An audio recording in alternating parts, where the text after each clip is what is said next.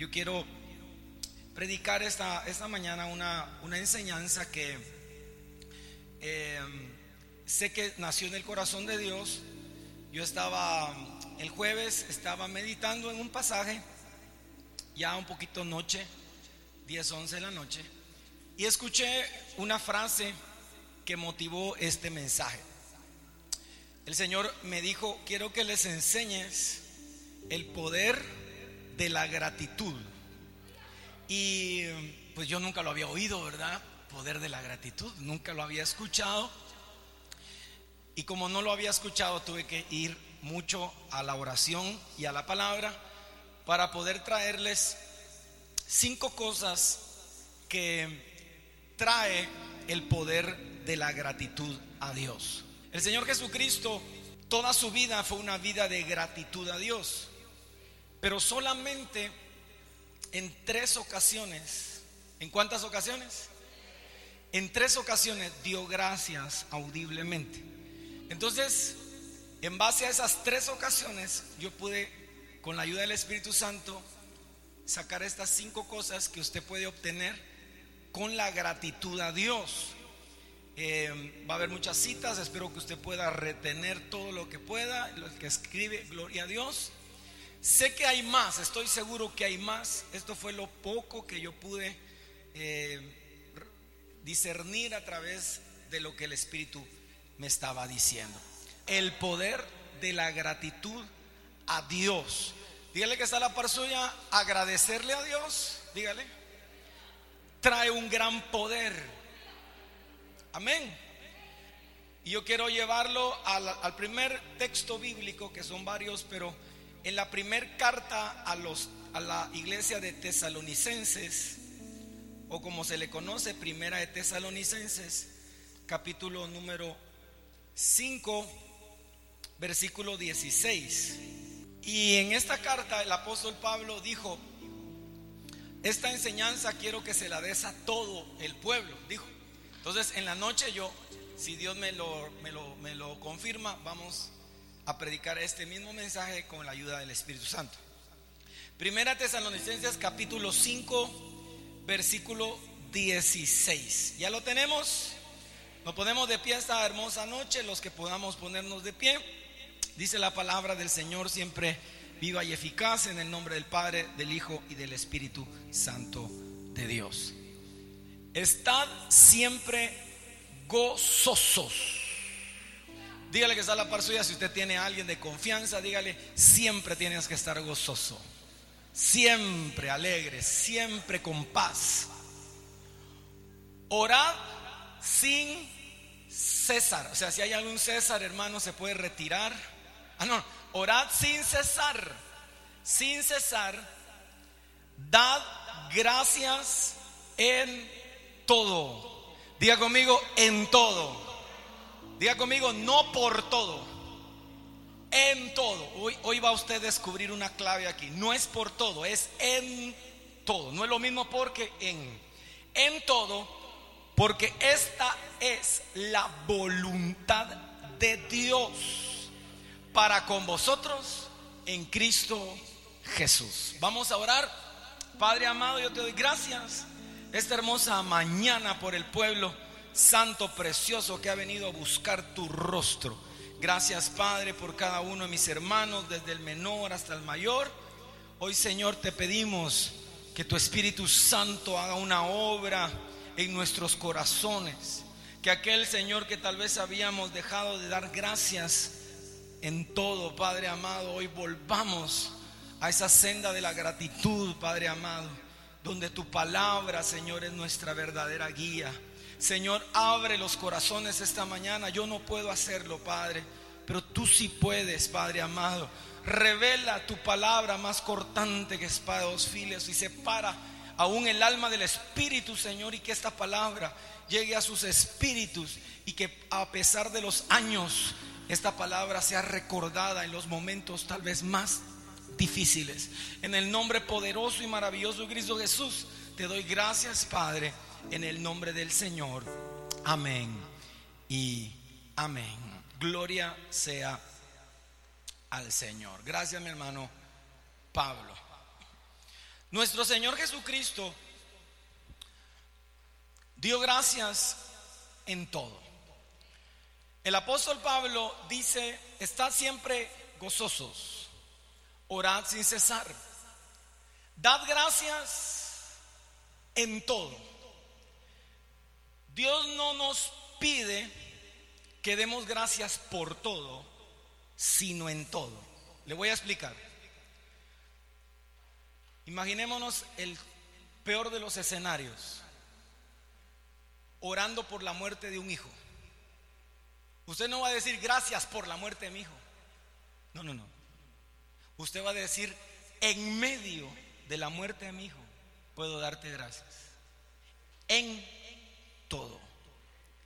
El apóstol Pablo en el capítulo 4 de Tesalonicenses, él dice que hay una voluntad de Dios. Esta es la única carta del apóstol Pablo que relata dos voluntades de Dios dentro de la misma carta. Una voluntad es que seamos que seamos santificados. Dice, pues la voluntad de Dios es que os santifiquéis de todas las cosas, apartándonos de fornicación que cada hombre sepa tener su propia mujer, no con pasiones de concupiscencias como los que no conocen al Señor, y empieza a hablar que los jóvenes se aparten.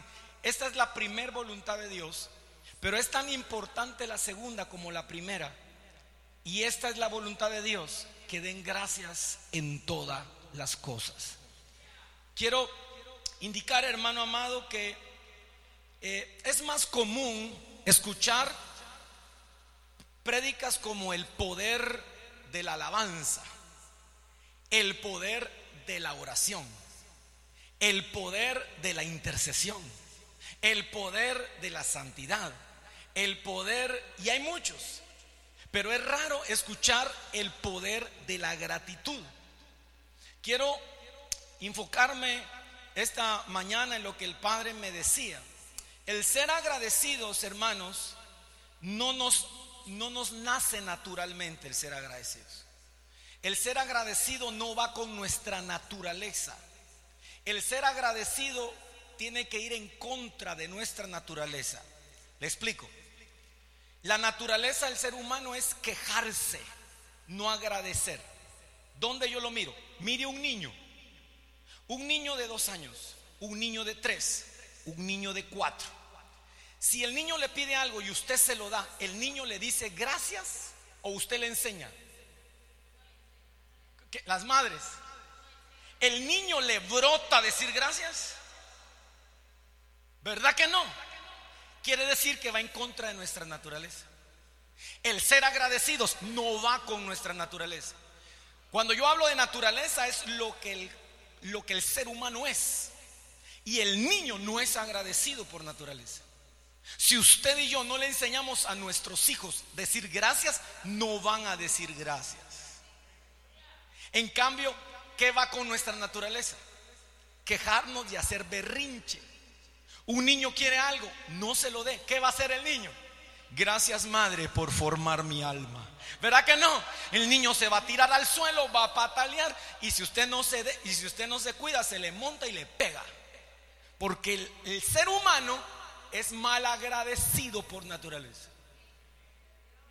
Así que si alguien es mal agradecido con usted, simplemente diga, es su naturaleza. Por eso el apóstol Pedro dice, aquel que se vuelve al pecado es como el perro vuelve a su vómito y la puerca lavada al lodo cenagoso. El perro es perro por naturaleza. Ay, qué lindo mi firuláis y lo baño, lo talqueo. Pero cuando vomita, ¿qué hace con ese vómito? Si usted no lo limpia, se lo come. Ay, guacala, hermano. Peor que desayuné huevo tibio hoy. Mire, pues. Ahora, ¿por qué se lo come? Porque es su naturaleza. Mire un puerquito. Ahora en Estados Unidos están de moda los venden así bien chiquitos, peluditos, de mascotas. Y usted le pone un su listón porqui. Ay, mi porqui. Usted lo baña, le echa Christian Dior. Y el puerquito va feliz. Y usted lo ama, lo cuida, lo talquea en las mañanas, en las noches. Se duerme en su cama. Pero cuando sale al patio y ve un, un poco de charco con zancudos, ¿qué hace el cerdito? Por eso alguien dijo, una oveja puede caer en el lodo, pero no se revuelca en el lodo. Un cristiano puede pecar, pero va a salir de ahí, porque no es su naturaleza. El Espíritu Santo le dio una naturaleza que lo hace salir del lodo. Así que hoy usted va a luchar y yo voy a luchar contra nuestra naturaleza de ser malagradecidos. Dígale que está la par suya, tienes que luchar contra tu naturaleza. Pero el ser agradecido, iglesia amada, es una de las características primordiales de un creyente. Ser agradecido es una de las características fundamentales que identifican a un seguidor de Cristo. Contrasta drásticamente con el orgullo. La gratitud lucha contra el orgullo. La gratitud lucha contra el egoísmo. Y la gratitud lucha contra la preocupación. La gratitud contribuye a reforzar, oiga, refuerza la confianza que tenemos en el Señor y nuestra dependencia en la provisión divina, aún en los momentos más difíciles. El Señor Jesús de igual forma desea enseñarnos esta mañana para la gloria de su santo nombre a ser agradecidos y así descubrir el poder que está implícito en la gratitud. Diga conmigo, poder de la gratitud. Porque Dios anhela que entendamos por qué Jesús dejó establecido cuando Él dio gracias. Es más, lo vamos a leer. Hay un pasaje donde Él da gracias y dice, te di gracias para que ellos lo escucharan. ¿Por qué? Para que entendamos esto que esta mañana, por su bendita misericordia, Dios nos quiere enseñar. Es imposible, diga conmigo, imposible accesar a la presencia de Dios sin la gratitud. Un hombre que entendió la presencia de Dios fue David. Ese hombre era un hombre de presencia. Ese hombre entendía. Y Dios dice en su palabra, Jesucristo le revela al apóstol, al perdón, al profeta y salmista David, entrad por sus puertas con acciones de gracias entrad por sus atrios con acciones de alabanza. Está en el Salmo 100, versículo 4. Diga conmigo, entrad por sus puertas con acciones de gracias. Por eso todos los directores de alabanza, que ahorita solo hay uno, santo Dios, pero debemos de ingresar dando gracias. Cuando usted da gracias, se abre el tabernáculo de David para entrar. El atrio era la primer parte. Atrio, lugar santo, lugar santísimo. David decía, entren por sus atrios. O sea, lo primerito es con acciones de gracias. Ya le dio, hermanos, tenemos más de 8 mil segundos por día. Ya le dedicó un segundo para darle las gracias a él. Dele, dele gracias, dígale gracias Señor. Gracias por tu misericordia. Gracias Señor por tu amor. Gracias por todo lo que tú haces, Señor. ¿Qué poder tiene la gratitud? El poder de darnos paz, aún en lo poco. Diga conmigo, el poder de darnos paz, aún en lo poco. Este es el primer poder que desata el darnos paz y contentamiento aún en lo poco. Vaya al Evangelio de Juan capítulo 6. Juan capítulo 6, versículo 5 al 10. Dice, cuando alzó Jesús los ojos y vio que había venido a él gran multitud, dijo a Felipe, ¿de dónde compraremos pan para que coman estos? Pero esto decía para probarle, porque él sabía, pero esto decía para probarle, versículo 6, porque él sabía lo que había de hacer. Felipe le respondió, 200 denarios de pan no bastarían para que cada uno de ellos tomase un poco. Uno de sus discípulos, Andrés, hermano de Simón Pedro, le dijo, aquí está un muchacho que tiene cinco panes de cebada y dos pececillos. Más, ¿qué es esto para tantos? Entonces Jesús dijo, haced recostar la gente. Y había mucha hierba en aquel lugar y se recostaron como en número de cinco mil varones. Para entender este pasaje, hermano amado, debemos que entender, número uno, Jesucristo está a punto de hacer un milagro que para muchos no es gran cosa, pero quiero decirle algo. Este es el único milagro, diga conmigo, el único milagro que aparece en los cuatro evangelios. En Mateo, en Marcos, en Lucas y en Juan. Es el único. No va a encontrar otro. Ese y la crucifixión del Señor. Entonces Jesús va a hacer un milagro sorprendente y lo hace dos veces. Una vez alimentando a cinco mil hombres con sus familias, unas 20 mil personas. Y la segunda vez con cuatro mil hombres es decir, unas 16 mil personas. En esta ocasión lo va a hacer con cinco panes y dos peces. Para comprender a totalidad este versículo, o lo que quiere Dios enseñarnos esta mañana, es que el reino de los cielos no es comida ni es bebida, sino es justicia, paz y gozo.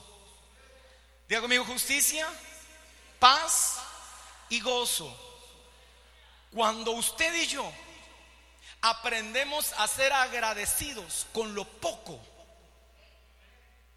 Dios nos bendice de tal manera que nos pone en la posición y en la dirección correcta de una multiplicación.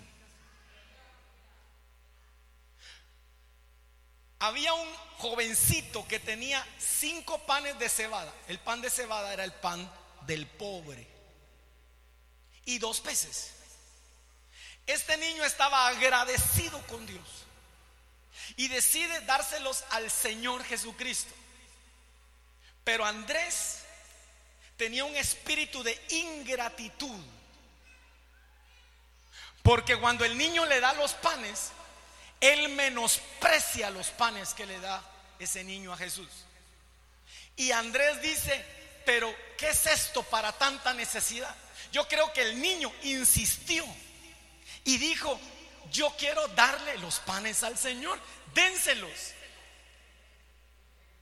Hay quien aquí dijo, ni 300 denarios alcanzarían, 200 denarios de pan no bastaría. ¿Cuánto es el salario mínimo ahorita? ¿Alguien sabe? ¿Por día? ¿Nadie sabe? Pongamos 100 quetzales, 100 quetzales. Por 200 serían 20 mil quetzales. Ellos necesitaban 20 mil para darles de comer. El denario era el salario por día mínimo de un israelita. Ellos tenían poco, pero Jesús quiere enseñarnos algo en este versículo que tengamos paz en lo poco que Dios nos da. Cuando usted es agradecido por lo poco que Dios le da. Y le dijo, recuesten a la gente. Eso es paz. No dijo, todos, hagan una fila. Ah, no. ¿Qué vamos a hacer? Intercedan. No. Recuesten a la gente. Recuesten a la gente. Reposo en Dios. Yo me acuerdo, hermano amado, cuando arrancamos, eh, no a Padre, pero sí el primer nombre fue Casa de Restauración, después se tornó en Jesucristo del Señor. Y luego pues yo ya quedé de pastor, me quedé solo y se puso Abba Padre. Pero hace muchos años, eh, específicamente abril del 2004, 17 años, nosotros pudimos alquilar un pequeño saloncito en Plaza Cristal, en el tercer nivel de Plaza Cristal. Yo estaba, hermano, que mi corazón no cabía de gratitud. Veníamos de un garage, compramos primero siete sillas. Un católico nos regaló una guitarra. Y con esa guitarra yo cantaba a Dios y adoraba. Y mire, con guitarra nos animamos a cantar coros como eh, cuando el Señor, y empezamos a cantar, ese no porque todavía no existía, pero cantábamos libre, yo soy libre, con guitarra, Entonces pudimos ir a Plaza Cristal. Aunque yo no era el pastor titular, yo era el encargado de todo, todo lógico. Y fui, alquilé local en 1300. Yo estaba agradecido con Dios. Compramos 25 sillas de plástico. Fuimos a casa instrumental y nos sobrevaloraron dos bocinas en 4 mil quetzales. Digo sobrevaloraron porque costaban 2.300, después nos dimos cuenta. Nos lo meten en 4.000, pagadero en 2.000, 2.000. Yo tenía mi micrófono que todavía lo guardo, que lo había comprado hace 20 años. Yo estaba agradecido con Dios, agradecidísimo con Dios. Inauguramos ese pequeño saloncito. Feliz, yo estaba feliz con Dios, con las dos bocinitas y las veintipico de sillas. En eso vino un familiar de nosotros, una por el lado de mi esposa. Ellos eran como pastores más o menos y tenían una iglesia grande. Ellos decían que tenían 300 personas. Nunca lo, nunca lo comprobé. Entonces ella vino a Reu y me dijo, Gerardo, dicen que ya tienen salón. Sí, le querés ir a conocerlo. Le dije yo, vamos, me dijo. Fuimos, hermano, entramos. Tercer nivel. Eran más de 60 gradas para llegar hasta el tercer nivel. Le abrí el salón, le mostré las sillas, le mostré las bocinas y yo miraba que su rostro se había demudado así. Y yo con lágrimas en los ojos le dije, mira, qué bueno es Dios. Nos dio sillas.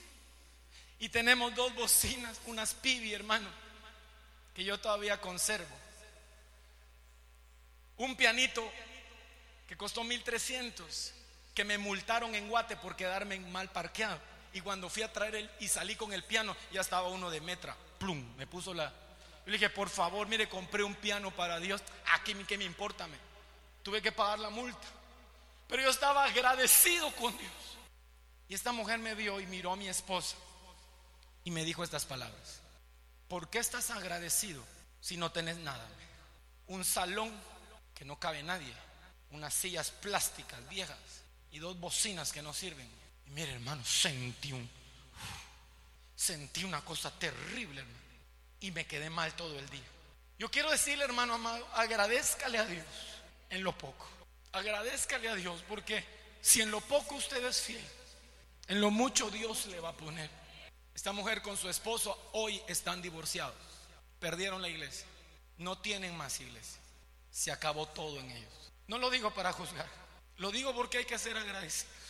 Le agradece usted por lo que tiene.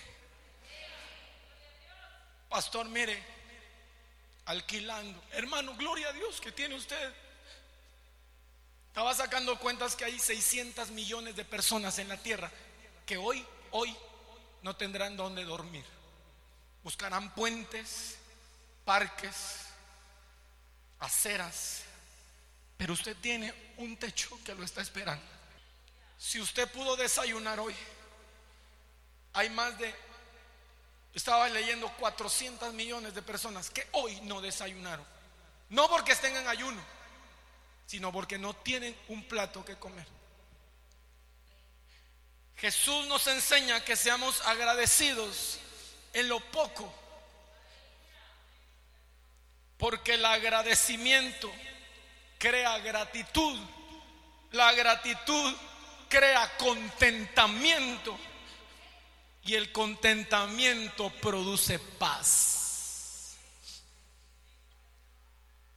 Mire mi celular viejo y ya salió el iPhone 48, creo que andan ahorita. ¿ah? Ay, hermano. Por un teléfono. Lo vuelvo a repetir, el agradecimiento crea gratitud. La gratitud genera contentamiento y el contentamiento genera paz. Levante su mano y dígale gracias, Padre. Ahora levante su mano y dígale gracias, Padre, en lo poco. Gracias, Padre. Gracias, Padre. Dígale gracias, Padre por esos cinco panes y esos dos pececillos. Gracias, Padre. Siempre va a haber alguien que querrá decirle algo a usted para quitarle el contentamiento. Pero usted debe estar contento con lo que Dios le ha dado. Alegre, agradecido con lo que Dios le ha dado. Andrés dijo, ¿qué es esto para tantos? Entré a una ferretería hace unos días y estaba un pastor de, aquí de Reu con, su equipo de trabajo. Tienen un templo enorme. Y me dicen, ¿cómo está, Pastor Gerardo? Gracias a Dios, bien. Ah, hemos visto que llega mucha gente a ah, Padre. Gloria a Dios. Lástima que tienen ese templito tan pequeño. Me dice. Yo no contesté nada. No, no diga nada, hermano. Hakuna Matata. Cuando yo me iba, el Espíritu Santo me dijo, es mejor tener mucha gente en un templo pequeño que un templo grande sin gente, me dijo Dios. Porque lo importante no es el edificio, es las almas, me dijo el Espíritu. Así que hermano amado, nunca, nunca, nunca. Pero denle un aplauso al Señor. ¿Cuántos están agradecidos por lo que tienen? Amén.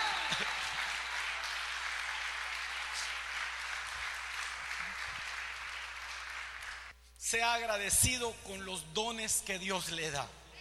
Yo nunca he escuchado a alguien que diga, Señor, te pido que me des el don de interpretar sueños. Nunca. Todo el mundo quiere profetizar. Todo, y gloria a Dios, hermano, así dice la palabra. Pedid y rogad por los dones espirituales, máxime el de la profecía. Pero mire a José en, en Génesis. Su don era interpretar sueños. Y eso lo llevó al palacio él no tenía otro don. Bueno, tenía más talentos, pero ese don se lo había dado Dios. Entonces Jesús dijo, recostada al pueblo. Si usted es agradecido, va a encontrar paz en lo poco. Va a encontrar paz en lo que Dios le da. Número dos, el poder de la gratitud trae multiplicación de bendiciones de Dios. Diga conmigo, multiplicación de las bendiciones de Dios. Yo creo que no todos quieren multiplicación de las bendiciones de Dios. Yo sí quiero. Diga conmigo, multiplicación de las bendiciones de Dios. Yo le llamo gratitud en la escasez y en la abundancia. El primer gratitud yo le llamo gratitud en todo tiempo, en lo poco. Esto le llamo gratitud en la escasez y gratitud en la abundancia. Leamos ese mismo capítulo 6, versículo 11. Y tomó Jesús aquellos panes y habiendo dado eso, diga conmigo, ¿qué fue lo que dio Cristo? Una vez más, habiendo dado, aleluya, los repartió entre los discípulos y los discípulos en los que, en, los que estaban recostados, asimismo de los peces, cuánto querían. Y cuando se hubieron saciado, dijo a sus discípulos, recoged los pedazos que sobraron para que no se pierda nada. Iglesia amada, cuando usted es agradecido en todo tiempo, Usted prepara su espíritu para que el Espíritu Santo multiplique las bendiciones espirituales y materiales que Dios quiere darle. Jesucristo, viene el niño, es un jovencito, unos 13, 14 años. Tengo estos cinco panes y estos dos peces. Y Andrés los agarra, pues, ¿qué es esto para tanta necesidad? Pero bueno, Señor Jesús, aquí hay un niño, mira que ya me lo dice, cómo molesta, pero dice que tiene cinco y el niño. Entonces Jesús ve el corazón de ese niño que hay gratitud. Cuando usted decide darle a Dios aún lo poco que tiene, eso refleja gratitud. Cuando usted le da a Dios su vida, eso habla de gratitud. La gratitud es el motor de toda entrega y toda búsqueda. El Espíritu Santo me decía, la gratitud es el motor de toda rendición. Y Jesús levantando los cinco panes y los dos peces, levanta lo que el niño le da y da gracias. ¿Se puede usted imaginar qué dijo Jesús esa mañana o esa tarde? Gracias Señor por estos cinco panes y estos dos peces. Gracias Señor por este niño que te ha querido dar todo lo que tenía. Yo siempre hago esta pregunta cuando toco este pasaje. ¿Usted cree que entre 20 mil personas no había alguien más con panes y peces? Si usted agarra camino para ir a buscar a un profeta, estamos hablando de un monte. ¿Usted no lleva en su morral comida? Pero cuando Jesús dijo, necesitamos pan, nadie dijo, yo doy. Este niño sacó sus panes. Quiere decir, Dios me dijo, tienes que reconocer aquí, que aquí hay dos gratitudes, el del niño y el de Jesús. Se conecta. Cuando la gratitud de una persona que está buscando a Dios se conecta con el Espíritu Santo, lo que trae es una multiplicación de bendiciones. Dele un aplauso al Señor fuerte.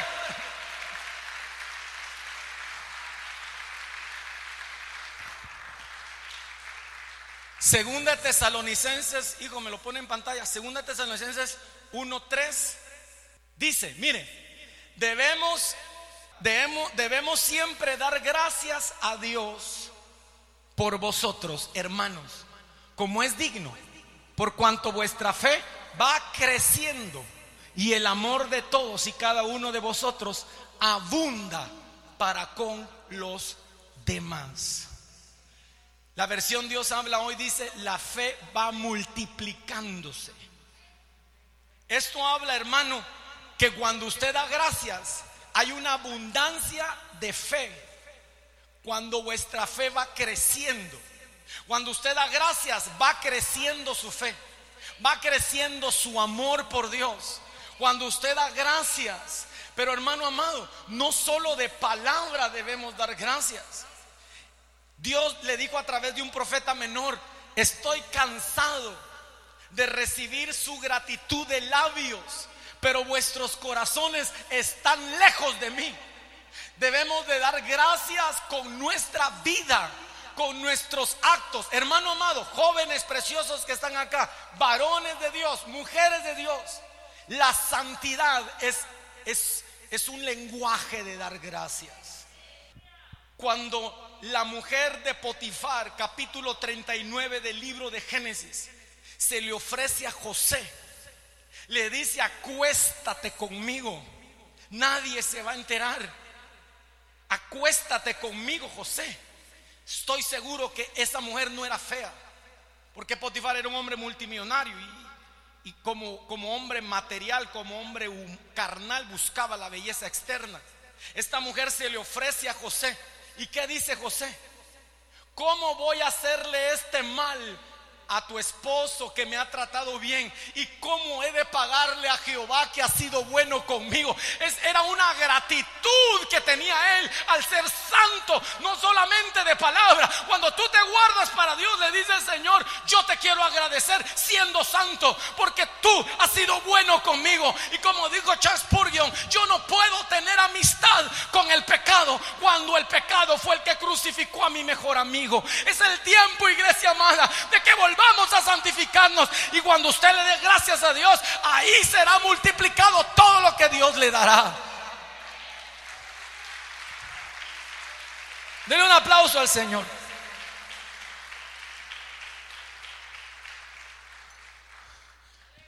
Entonces somos agradecidos siendo fieles. Diga conmigo, cuando soy fiel, soy agradecido. Somos agradecidos siendo santos. Diga conmigo, cuando soy santo, soy agradecido. Y soy agradecido reconociéndolo públicamente. Porque lo reconoció ante la mujer de Potifar.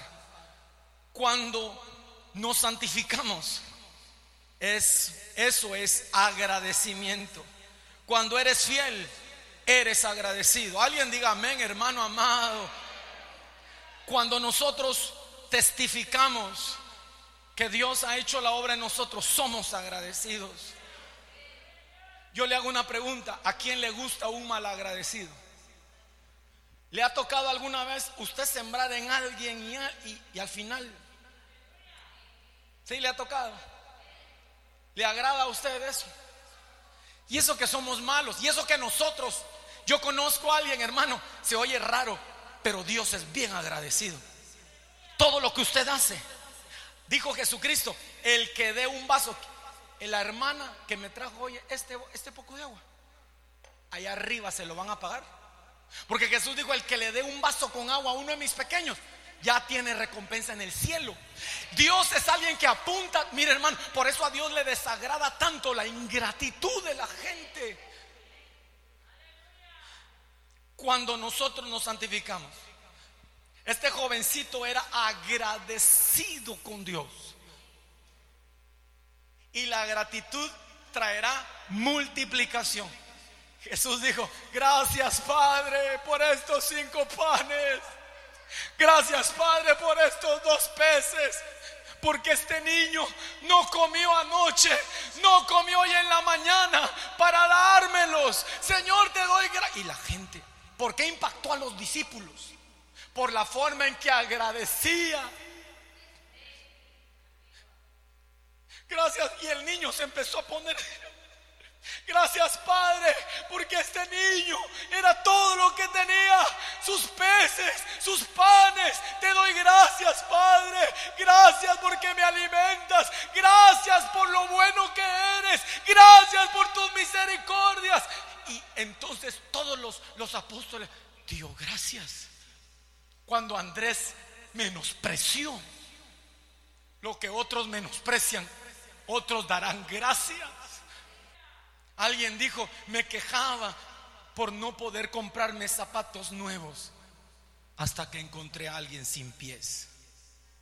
Entonces, cuando bajó el pan y lo reparte, hermano, 20 mil personas comieron con cinco panes y dos peces. 20 mil. ¿Cuántas personas ¿Cuántos panes comería cada uno? Hasta saciarse. Hay una versión dice hasta hartarse. ¿Alguna vez usted se ha saciado de esa manera? De aquello que, hermano, comía, no, hermano. Ya usted hacía así, así el púlpito. Ya no me cabe ni una uva, hermano.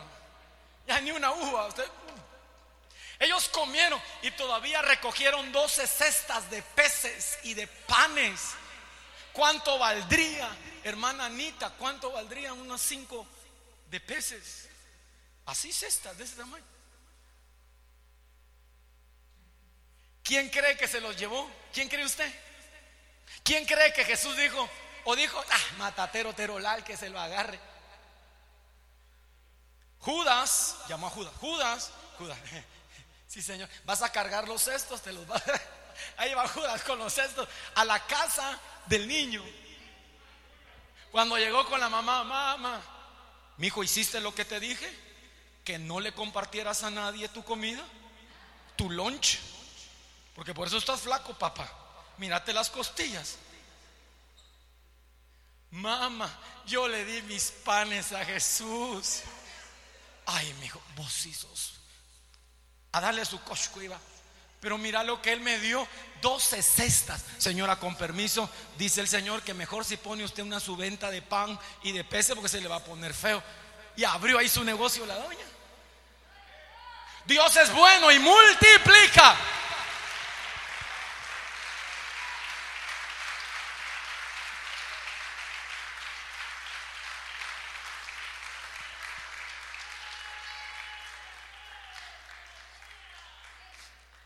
Durante seis meses en la iglesia donde yo estaba, fui a, predicar todos los sábados.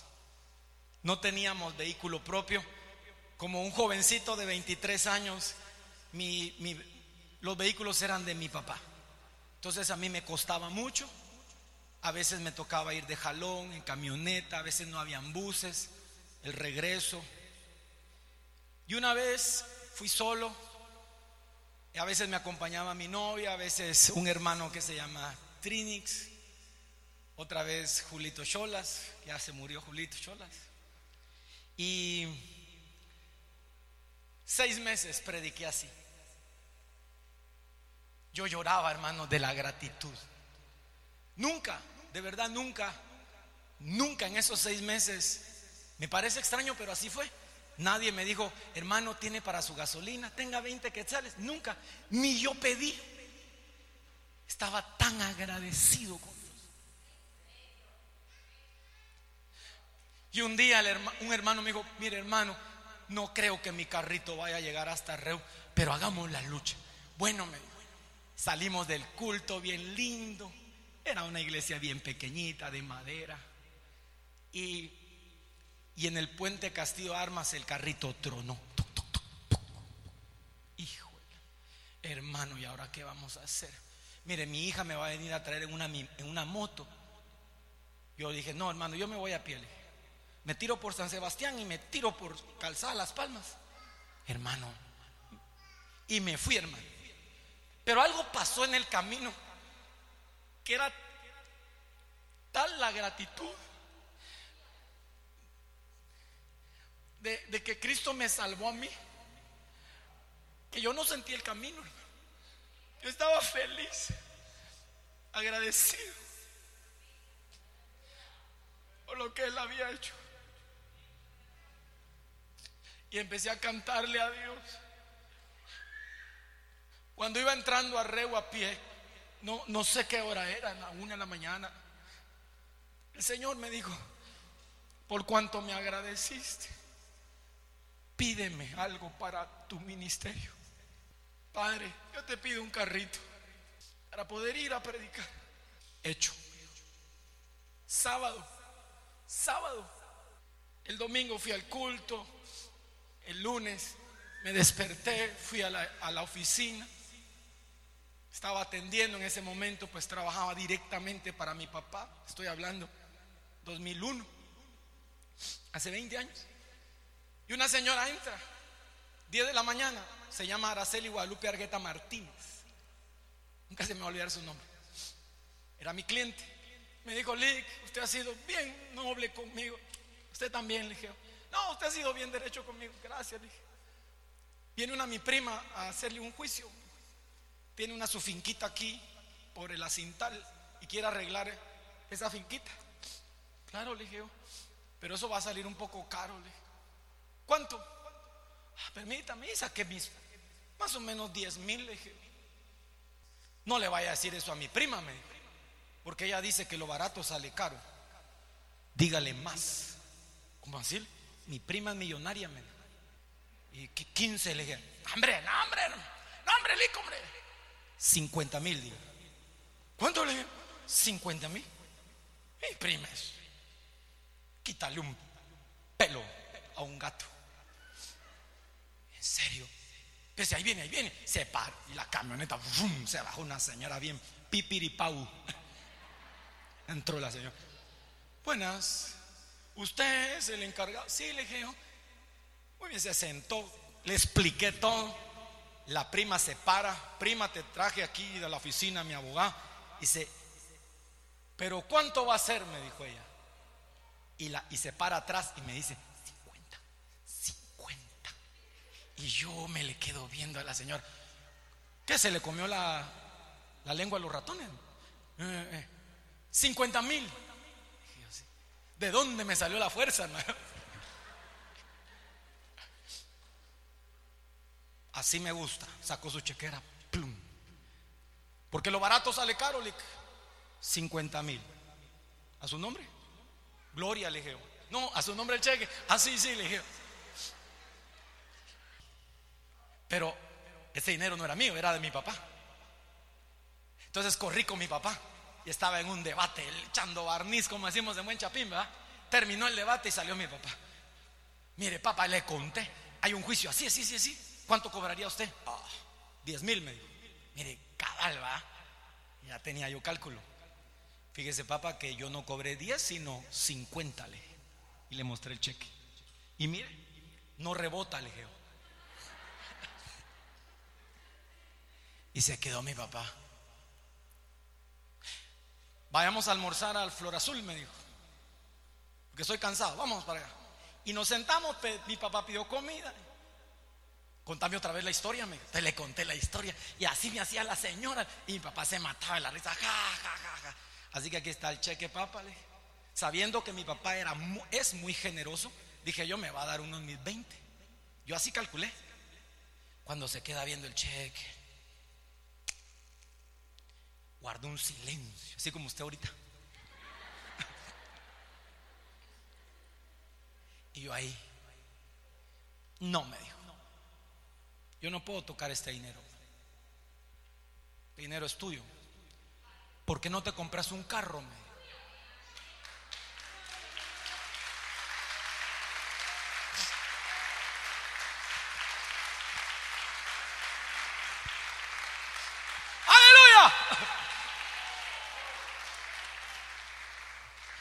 Con esos 50 fui a comprarme un Mazda 323. 96 mil quetzales, di 50 enganche y pagos de 3 mil y pico durante año y medio. Y ya llegaba al culto allá en San Felipe. Nit, nit. Dios multiplica. Y esto solo es algo material. Al pasar como seis meses, Dios probó mi corazón. Y quiero decirle que usted también tiene que dar gracias en la abundancia. Mi pastor me dice, hermano, mire, ayer fue culto de jóvenes. Qué bendición, hermano. 118 jóvenes, hermano. 118 jóvenes. Los conté. Ta, ta, ta. Me dijo el hermano pastor, me saca el culto jóvenes, no va a haber nadie. Bueno, le dije, y había, yo había tenido dos semanas de escasez. ¿Los abogados entienden eso? Hermanos abogados. Uno dice, hay días que el pato nada y hay días que ni agua bebe. Dos semanas en seco. Pero yo estaba contento, hermano. Cinco de la tarde yo tenía que ir a abrir, el abrir la iglesia y, cantar, predicar. En eso estoy en mi casa. Cuando llega la señora Pipiripau, se parquea. Ding dum, en la casa de mi papá. Sí, señora. Mire, con doña Araceli, las dos primas. Yo ya le había cumplido a ella su caso primario. Míreme, quiero que me haga una escritura ya. Yo dije, ay, me caería bien, ¿verdad? Porque me ha ido mal en estos 15 días. Eh, con mucho gusto, le dije yo. Yo sé que usted cobra como mil, me dijo. Sí, le dije yo. Aquí hay cinco mil, pum, en dinero, hermano.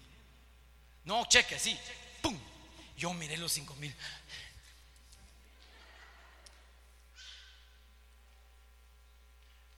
Y me dijo, pero es ahorita, me dijo. Ahorita es ahorita, me dijo. Le dije, mire, hagamos una cosa. Yo tengo que ir a abrir la iglesia, voy a predicar, cantar y todo. A las nueve nos juntamos de la noche allá en su casa. Yo llego y hacemos todo. No me. Ahorita o nada me si no me voy ahorita con otro abogado. Y me mencionó el nombre. Él ahorita, yo le somato los cinco mil y va. Y yo le dije, discúlpeme, pero primero es Dios. Así que si usted quiere, vaya con ese abogado. Entonces la pipiripau se levantó, ¿verdad?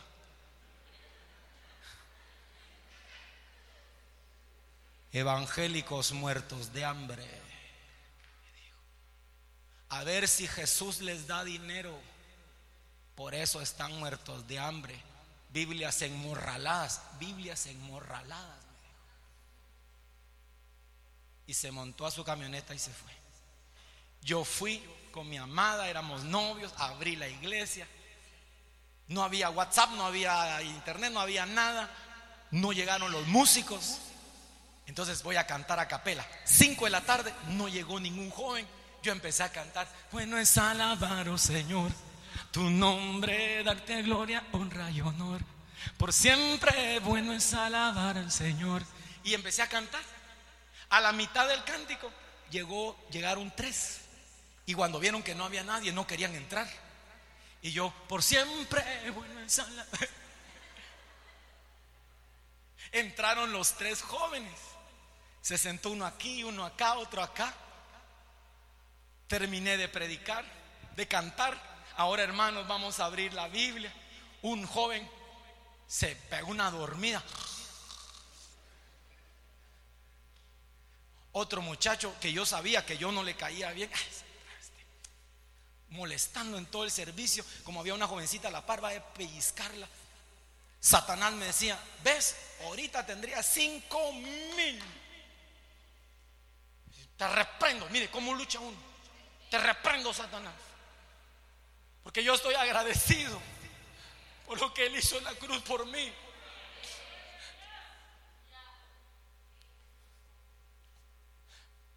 Mire qué triste. De los tres jóvenes, solo uno está vivo. A uno lo mataron en una barra show. De un escopetazo lo mató un guardaespaldas. Pero terminó el servicio. No llegó el pastor, no llegó el anciano, no llegó nadie, no llegaron músicos. Pero yo sé que ahí estaba el Señor. Yo doblé mis rodillas y le dije, Padre, gracias por servirte. Gracias, Padre, porque aquí estabas tú. Y nunca predicaré por resultados, Padre, predicaré por gratitud. Porque tú lo diste todo en la cruz por mí. Así que me monté a mi carrito, el que Dios me había dado. Y cuando llego a mi casa, ahí estaba la pipiripau.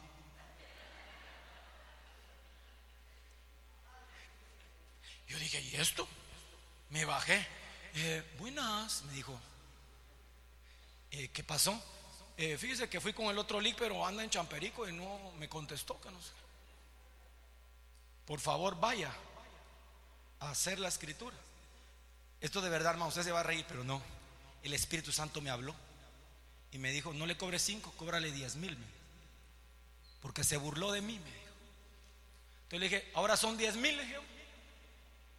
Pero si eran cinco en las cuatro de la tarde, pues son las nueve y media, dije yo. Ya subió la inflación, dije yo. Y ahí pude ver cómo la gratitud trae multiplicación. Yo quiero ministrar esto en este momento. Yo quiero que usted levante su mano. El Espíritu Santo ha estado probando tu corazón. Ha estado probando tu vida, ha estado probando tu alma. Pero dice el Señor, si tú me muestras gratitud en lo poco, en lo mucho te pondré. Todo, todo depende de mí. Las riquezas y la gloria proceden de mí. Yo soy el dueño del oro, de la plata y de todo lo que hay en la tierra. Voy a bendecirte voy a multiplicarte. Si tú me eres agradecido, si tú me agradeces, si tú me buscas. Gloria a Dios. Levante su mano al cielo. El Espíritu Santo está trayendo esta mañana convicción de que el Señor te prosperará, de que el Señor te bendecirá, de que el Señor proveerá para todas tus necesidades. Ahora dale gracias por los cinco panes y los dos peces. Dale gracias al Señor por los cinco panes y los dos peces. Dale gracias al Señor.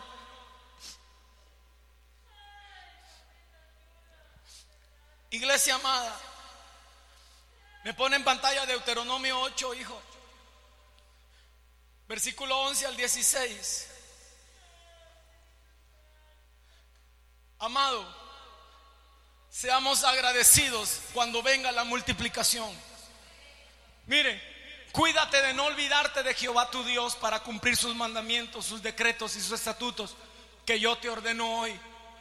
No suceda que comas y te sacies y edifiques buenas casas en que habites. Y tus vacas y tus ovejas se aumenten y la plata y el oro se te multipliquen y todo lo que tuvieres se aumente. Y se enorgullezca tu corazón y te olvides de Jehová tu Dios que te sacó de la tierra de Egipto, de tierra de servidumbre, de casa de servidumbre que te hizo caminar por un desierto grande y espantoso, lleno de serpientes ardientes y de escorpiones y de sed, donde no había agua, y Él te sacó agua de la roca del pedernal, versículo 16, que te sustentó con maná en el desierto, comida que tus padres no habían conocido, afligiéndote y probándote para la postre hacerte bien. Hay un fenómeno, hermano, de verdad, yo le hablo a su corazón hay un fenómeno que pasa en el corazón de un hombre cuando ya tiene abundancia en todo. Que se olvida de Dios. Que nos olvidamos de Dios. Que dejamos de darle gracias a Dios. Yo no conozco un hombre después de Cristo y Pablo más agradecido con Dios que David. Y aún David, cuando ya era rey, se olvidó de Dios se olvidó de darle gracias a Dios. Y dice que levantándose en la tarde vio su palacio y caminando por la terraza con ropas reales, vio una mujer desnuda que se bañaba a las orillas de su palacio y dijo, tráigala. Este hombre que era conforme al corazón de Dios, se olvidó de Dios cuando ya tenía de todo. Hermano, esto tiene que hablarnos a nosotros. Esto tiene que ser una señal de advertencia. Cuando los que están estudiando ya tengan sus títulos universitarios, sus oficinas, que Dios les pueda permitir comprarse un auto de lujo, una casa linda, que no menosprecie el servicio, que no menosprecie el servir, el predicar, que no se nos olvide de dónde nos sacó Dios, de tierra de desierto, de aflicciones, de escorpiones. Que no se nos olvide quién es el grande, quién es el digno. Que cuando haya multiplicación no se nos olvide quién fue el que nos hizo sacar de la tierra de esclavitud. Si hay alguien en esta mañana que reconoce que tiene abundancia, ¿qué es ser abundante? Tener más de lo necesario. Si usted tiene abundancia, hoy más que nunca, dígale como David, bendice alma mía Jehová y bendiga todo mi ser su santo nombre. Bendice alma mía Jehová y no olvides ninguno de sus beneficios. Bendice alma mía Jehová porque Él es el que perdona tus iniquidades, el que perdona tus ofensas, el que te hace como un siervo caminar en las alturas para que tus pies no tropiecen. Alguien le tiene que decir a su alma, bendice alma mía Jehová.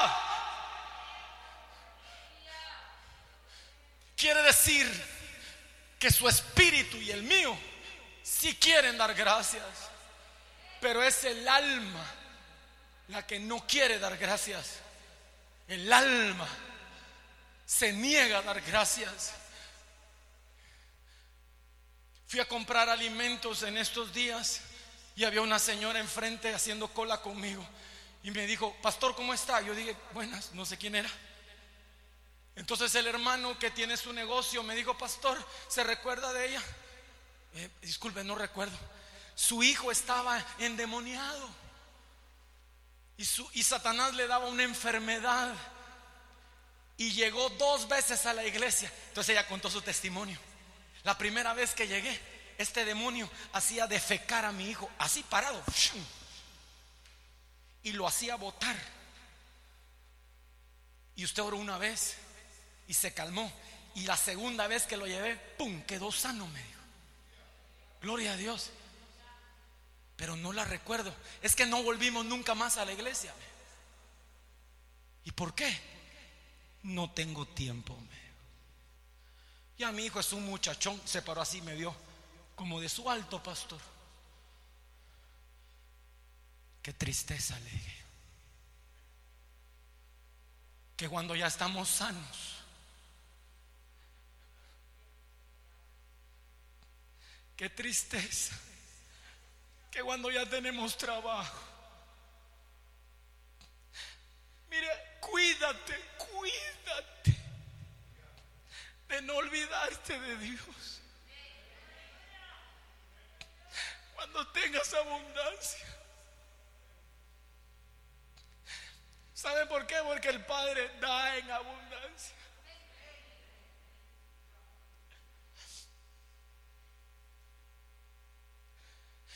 En mayo del 2014, Dios me habló a mi corazón y me dijo, hijo, ya te he bendecido mucho económicamente. Sí, Señor. Quiero que dejes todo. Y hasta el último día de tu vida te dediques a mi palabra.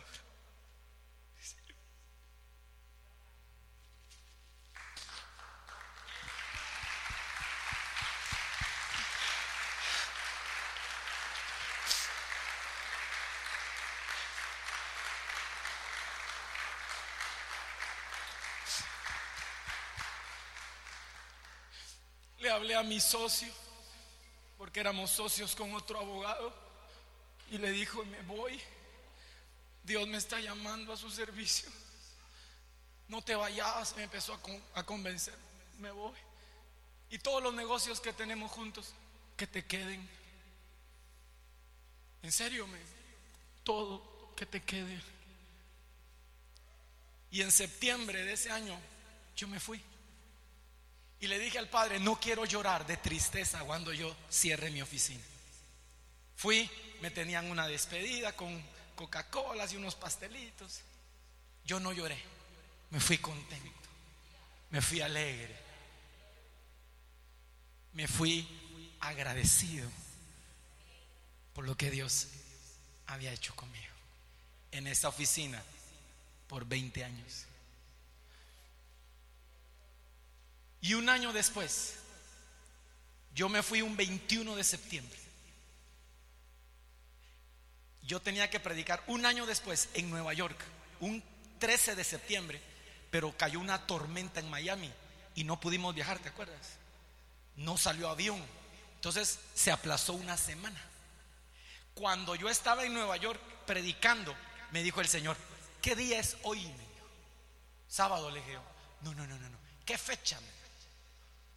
21 de septiembre. ¿Qué pasó hace un año? Ya en Nueva York, hermano, con mi Biblia, los hermanos de Edwin Vargas, que era el evangelista que me invitó, ahora el tiempo, como él es ¿qué, dominicano, él me dijo, ahora el tiempo para el pastor Gerardo, 21. Entonces yo iba subiendo y me dijo, hace un año tú cerrabas la oficina, ahora yo te honro, me. Ahí comprobé el salmo, cuando Jehová hiciere volver la cautividad entonces dirán las naciones, grandes cosas ha hecho Jehová con este. Porque luego hicieron una despedida. Y ahí fue donde las naciones, ahí comprendí lo que el Salmo decía. Yo quiero decir esta mañana, si ustedes hoy, si alguien hoy está en lo poco, dele gracias al Señor. Si usted está en lo mucho, no se olvide de darle gracias al Señor. El apóstol Pablo dijo en Filipenses capítulo 4, versículo 12, Sé vivir en la abundancia y sé vivir en la escasez. Sé tener hambre y sé tener abundancia. Porque en todo he sido enseñado, tanto para tener hambre como para tener mucho. Porque todo lo puedo en Cristo que me fortalece.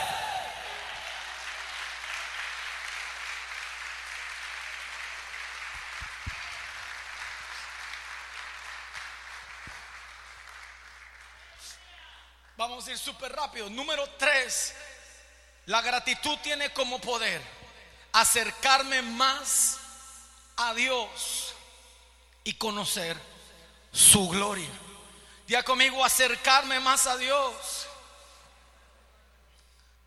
Lucas capítulo 17, busque ese versículo. Muy famoso, muy famoso el versículo. La historia que usted ya ha escuchado. Versículo 11.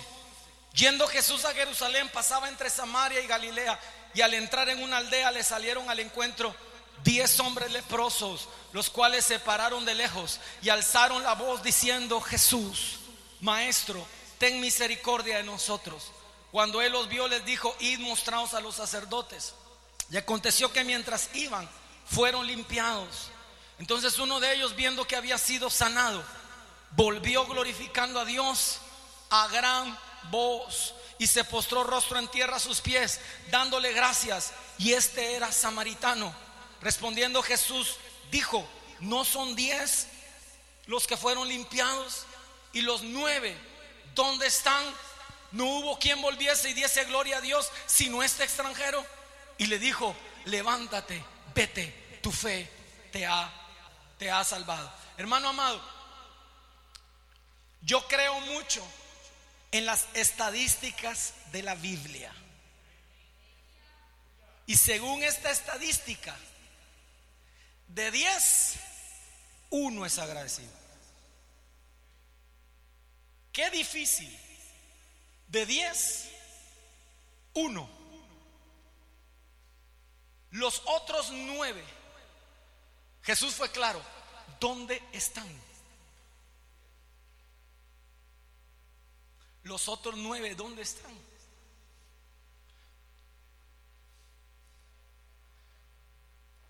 Ellos estaban de lejos, se pararon de lejos. Porque Dios anhela que nos acerquemos a Él. Yo no conozco a alguien que estando cerca de Dios no quiera acercarse más. ¿Cuántos quieren acercarse más a Cristo? ¿Cuántos quieren conocerlo más? ¿Cuántos quieren conocer más su corazón? ¿Cuántos quisieran conocer más del Espíritu Santo? Conocer más de sus virtudes, de su corazón, de lo que Él piensa, lo que Él siente. El corazón agradecido hará que usted siempre esté allí. Y de los diez, nueve fueron sanados. Una lepra, hermano, una enfermedad mortal. Pero solo uno en pura pandemia una, una mujer a través de una hermana me llama y me dice que está mal, que se va, la van a operar, que se está muriendo y que fuera yo a un sanatorio. Yo fui hermano a ese sanatorio, sanatorio Sandovalito. Y cuando me parqueo enfrente, estaba lloviendo a cántaros y el, y el agua de este alto, mira. Yo digo, ¿qué hago? ¿Qué hago? Pues abrí la puerta y chiploc, ploc, ploc, ploc, ploc entré a ese hospital así, mire, hermano, horrible. En pura pandemia estaba todo cerrado, iglesia cerrada y todo. Me llevaron donde ella estaba, estaba a punto de morir, la mujer estaba cadavérica. Hermano pastor, yo he sido mala con Dios. Hermana, hemos sido malos todos. Yo quiero hacer votos con Dios, quiero servirle. David decía, agradezcamos a Dios y cumplamos nuestros votos. Así dijo David yo me voy a morir. No se va a morir, hermano. No se va a morir en el nombre de Jesús. La ungimos, oramos, entró a cirugía. Dios hizo el milagro. Nunca la volví a ver acá. Hasta que un día fuimos a la posada José con mi esposa y entrando al restaurante estaba ella. Ay, jo, ay, jo, ay, jo, ay, ay, bebiendo cerveza. Con otras mujeres y unos hombres perreando.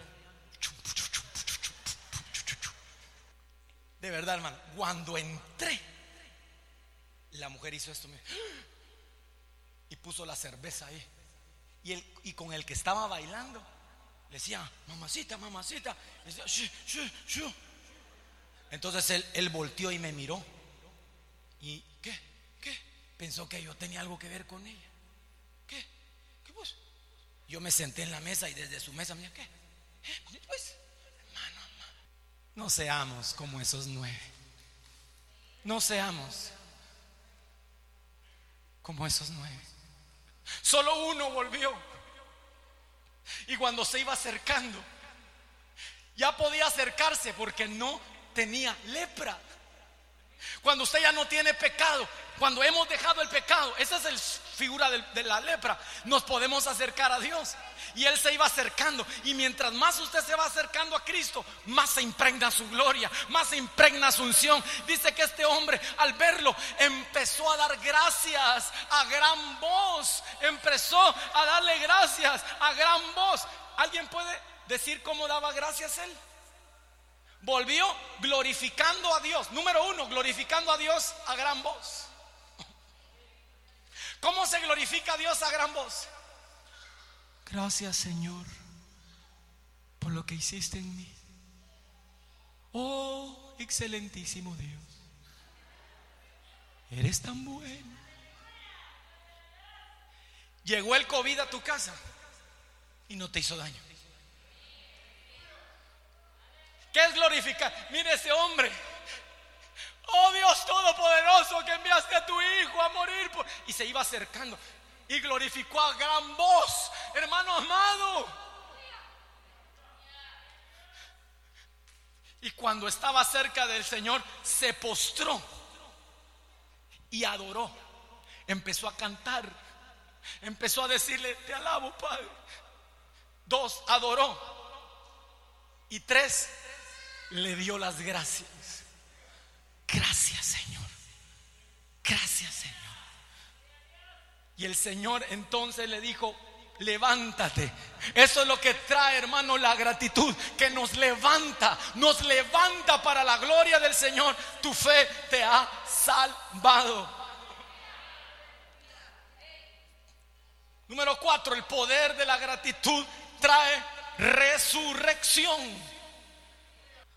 Juan capítulo 11, versículo 38. Jesús, profundamente conmovido, otra vez vino al sepulcro. ¿A dónde vino? Era una cueva y tenía una piedra puesta encima. Dijo Jesús, quitad la piedra. Marta, la hermana del que había muerto, le dijo, Señor, de ya porque es de cuatro días. Jesús le dijo, ¿no te he dicho que si crees verás la gloria de Dios? Entonces quitaron la piedra de donde había sido puesto el muerto. Y Jesús, alzando los ojos a lo alto, dijo, Padre, gracias te doy por haberme oído. Diga conmigo, gracias te doy por haberme oído. Yo sabía que siempre me oyes pero lo dije por causa de la multitud que está alrededor, para que crean que tú me has enviado. Y habiendo dicho esto, clamó a gran voz, Lázaro, ven fuera. Yo quiero, a partir de aquí, en los pocos minutos que queda, ministrar fuertemente esta palabra. El Espíritu de Dios nos da este pasaje donde Jesús, delante de una tumba, da gracias a Dios. Haciéndonos entender que la gratitud trae resurrección y la manifestación viva del poder sobrenatural del Espíritu Santo sobre lo que está a punto de morirse o ha muerto.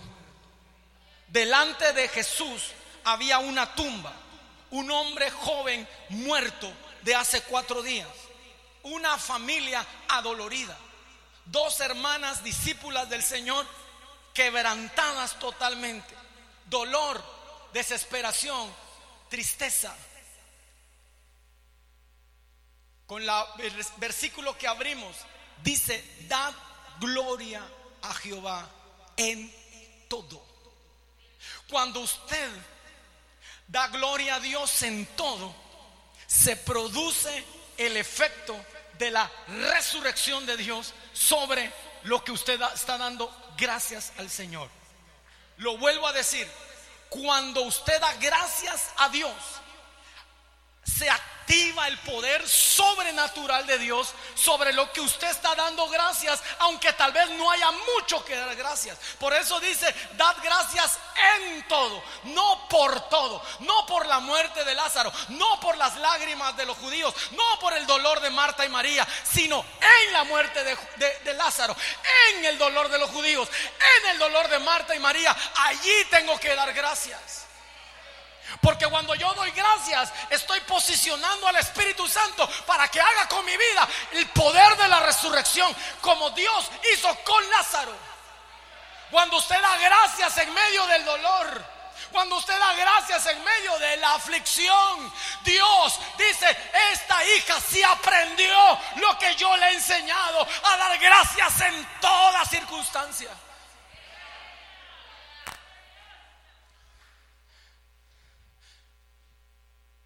Cuando Job, qué hombre tan maravilloso, Satanás se presenta ante, ante el Señor y le dice el Señor, Satanás, ¿de dónde vienes? De rondar la tierra. Ya viste a Job, mi hijo, que es perfecto y santo. Y Satanás dijo algo bien impresionante.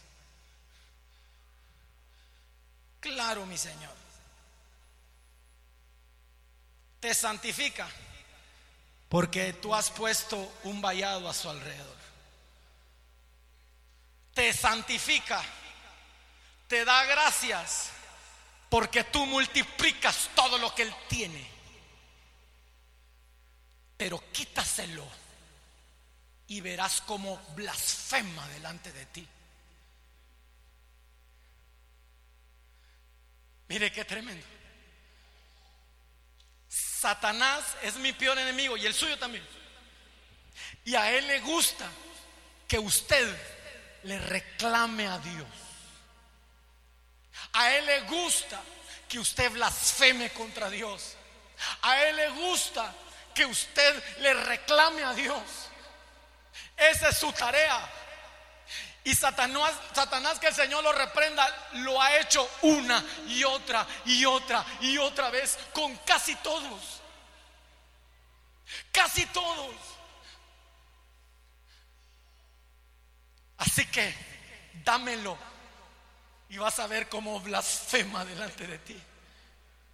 Entonces Dios dijo, está en tus manos, pero no toques su alma. Entonces no uno, no dos hijos, los diez, de un solo, ¡fum!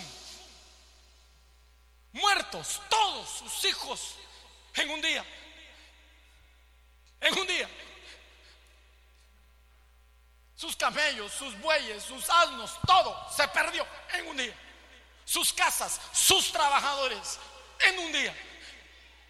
Entonces, aquí está lo sobrenatural. Dios estaba en, el cielo. Aquí, aquí Satanás nos da, una pista. Va a blasfemar en tu presencia. ¿Qué significa eso? Job no puede ir al tercer cielo.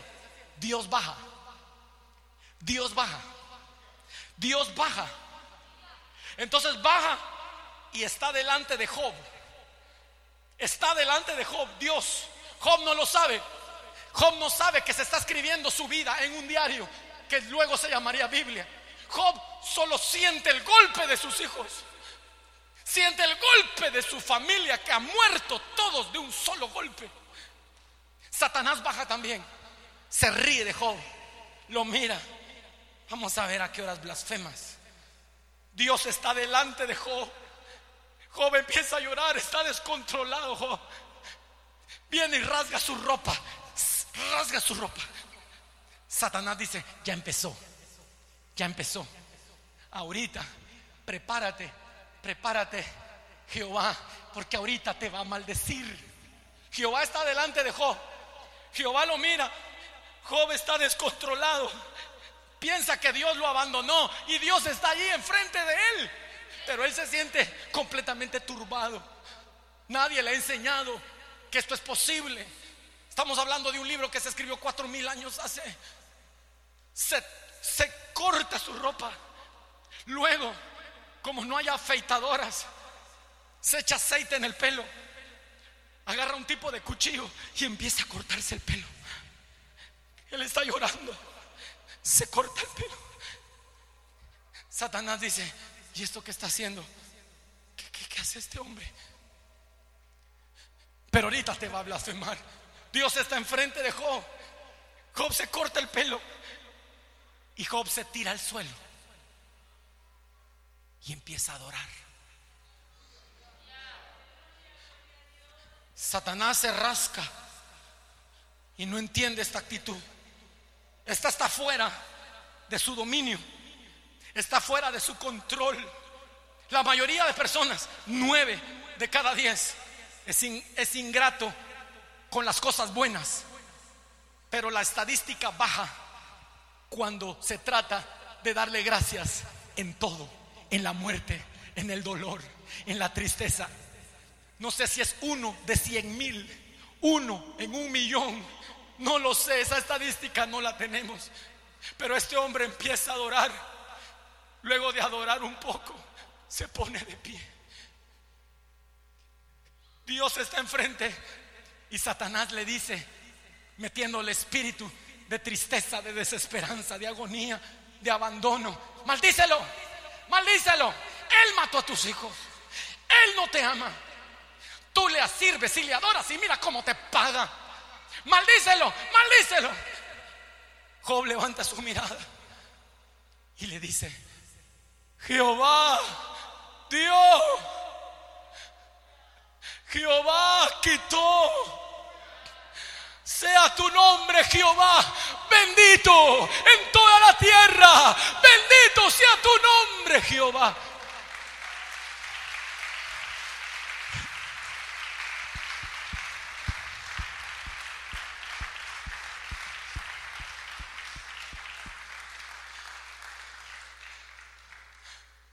otro día Satanás llega derrotado. Y le dice Dios, viste a mi siervo Job que no me maldijo. Piel por piel. Porque el hombre da todo por su vida. Dame su cuerpo. Y blasfemará en contra tuya. Tócalo. Pero su alma no. Porque es mío. Y le pone una sarna maligna en su cuerpo. amigos falsos que llegan a señalarlo. Oh, Dios te abandonó porque eres malo, porque tú eres perverso, porque tu corazón es pecador. Entonces está preparado Satanás y le dice, ahora párate. Job se para, está solo huesos. Su carne se cae a pedazos. Le cuelgan los gusanos.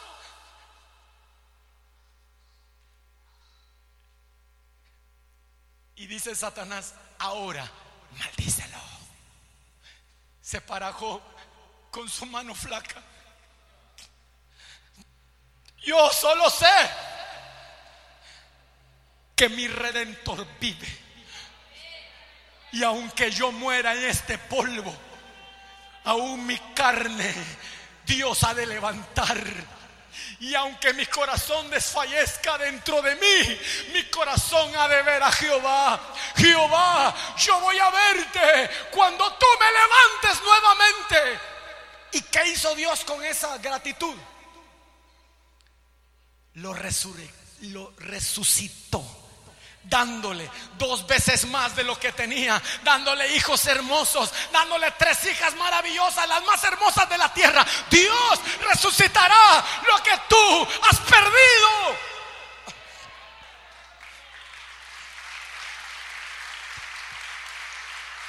Alguien levante sus manos.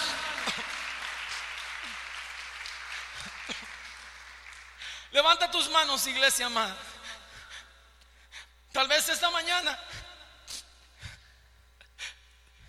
tú has perdido cosas.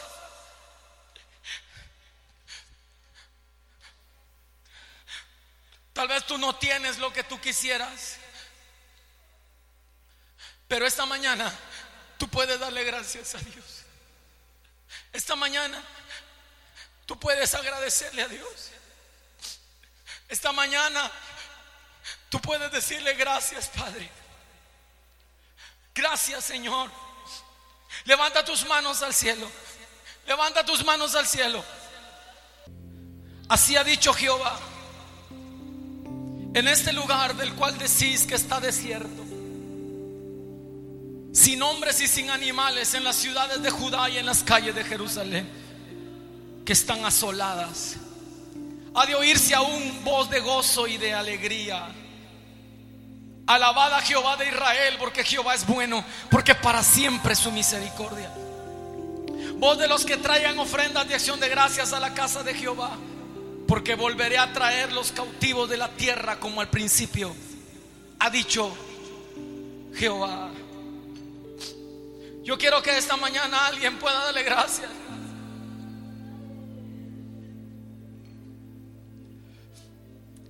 Dale gracias. Vamos, iglesia. Y dándole gracias al Señor, dijo, quitad la piedra. Algo que ya se había perdido. Dale gracias a Dios. Dale gracias a Dios. Dale gracias al Señor.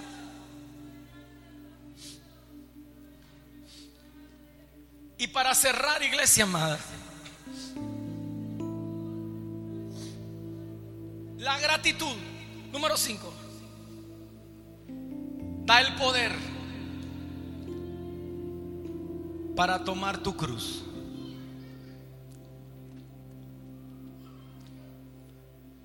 En Mateo 26, 26 y 27, Jesús dijo en la cena del Señor, y después de haber cenado, tomó el pan y bendijo.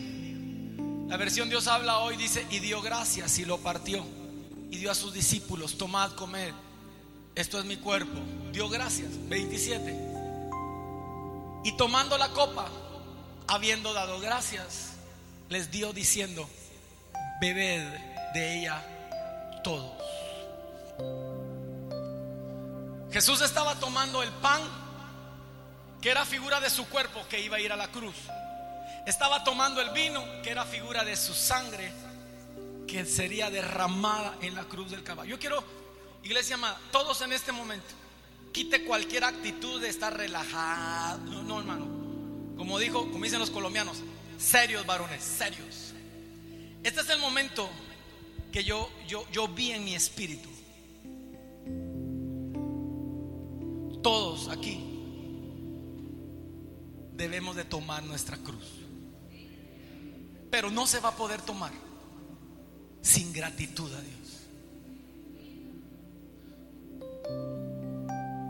A Pablo Dios lo tuvo que llevar en 1 Corintios capítulo 12 al tercer cielo para ver a Dios.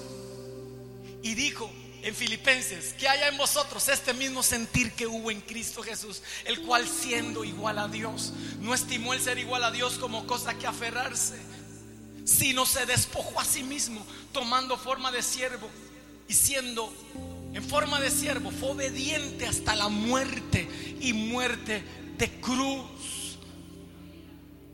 Hermano amado, Dios siendo tan glorioso, siendo tan grande, siendo tan digno, siendo digno de toda alabanza, se despojó a sí mismo, muriendo por nosotros en la cruz del Calvario. Si eso no lo conmueve, hermano, para dar gracias, no hay nada que lo pueda conmover a usted. No, Él murió por nosotros, bajó a la tierra para que todos nosotros podamos ser salvos por amor a Él.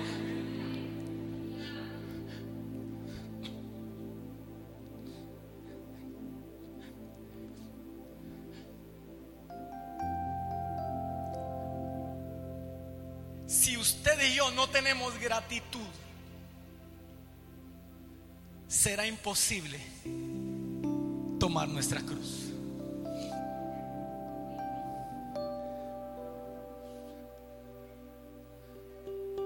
Y le quiero decir, para cerrar, cuando Dios a mí me llama en 2014 a dejarlo todo, yo entré en una aflicción muy grande. Me llevó junio, julio, agosto, hace cuatro meses, bien duros. Y una mañana yo me despierto y yo le digo a mi esposa, voy a ir a jugar básquetbol al complejo. Agarré mi pelota.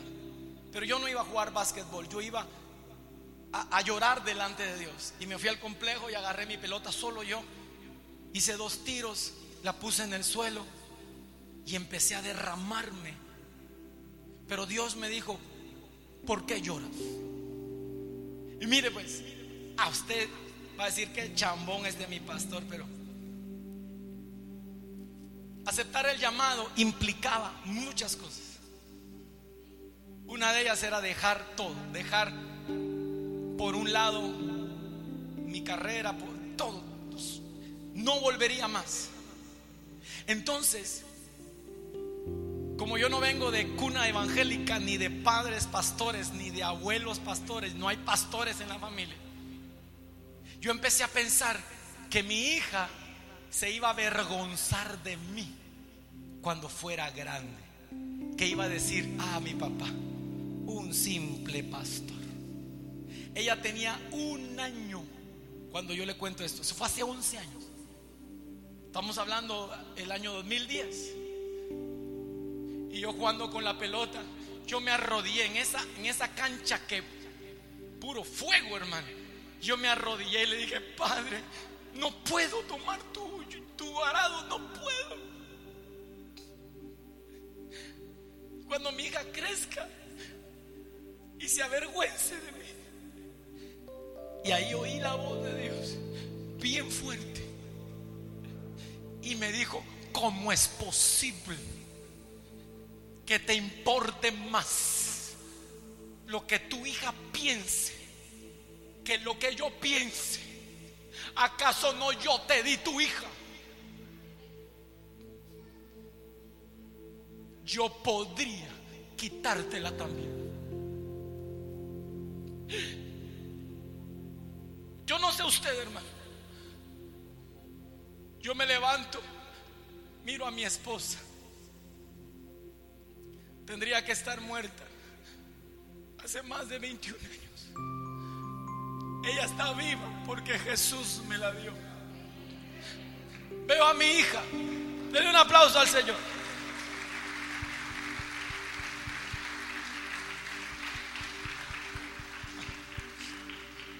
Veo a mi hija. Mi esposa y yo no podíamos tener hijos. Los médicos fueron claros. Ustedes nunca tendrán hijos. Y contra todo pronóstico médico mi hija nació. Dios me la dio. Miro esta casa. Esta casa no existía. Para donde yo miro está la mano de Dios. Yo no puedo, no puedo, no, no puedo ver hacia otro lado. Alguien puede decir, yo también.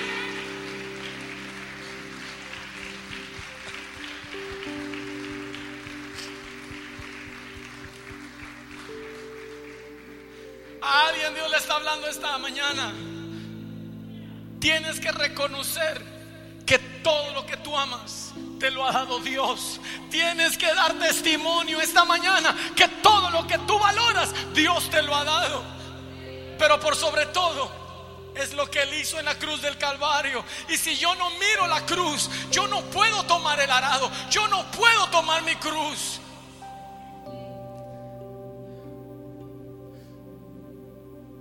Así que esta mañana yo quiero invitar al pueblo de Dios a que le dé gracias al Señor Porque yo le aseguro, hay poder en la gratitud.